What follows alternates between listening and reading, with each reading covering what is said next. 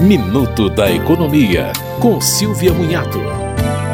Levantamento da Proteste relaciona algumas leis que complementaram o Código de Defesa do Consumidor ao longo dos anos. Lei de 2017 permite que os fornecedores alterem os preços dos produtos e serviços de acordo com o método do pagamento escolhido pelo consumidor. É o que acontece às vezes na compra por maquininhas de cartão.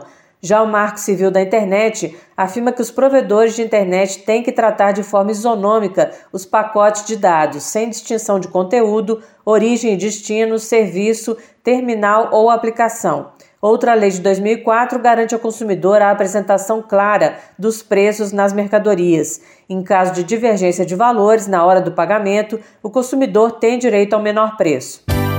Você ouviu Minuto da Economia, com Silvia Munhato.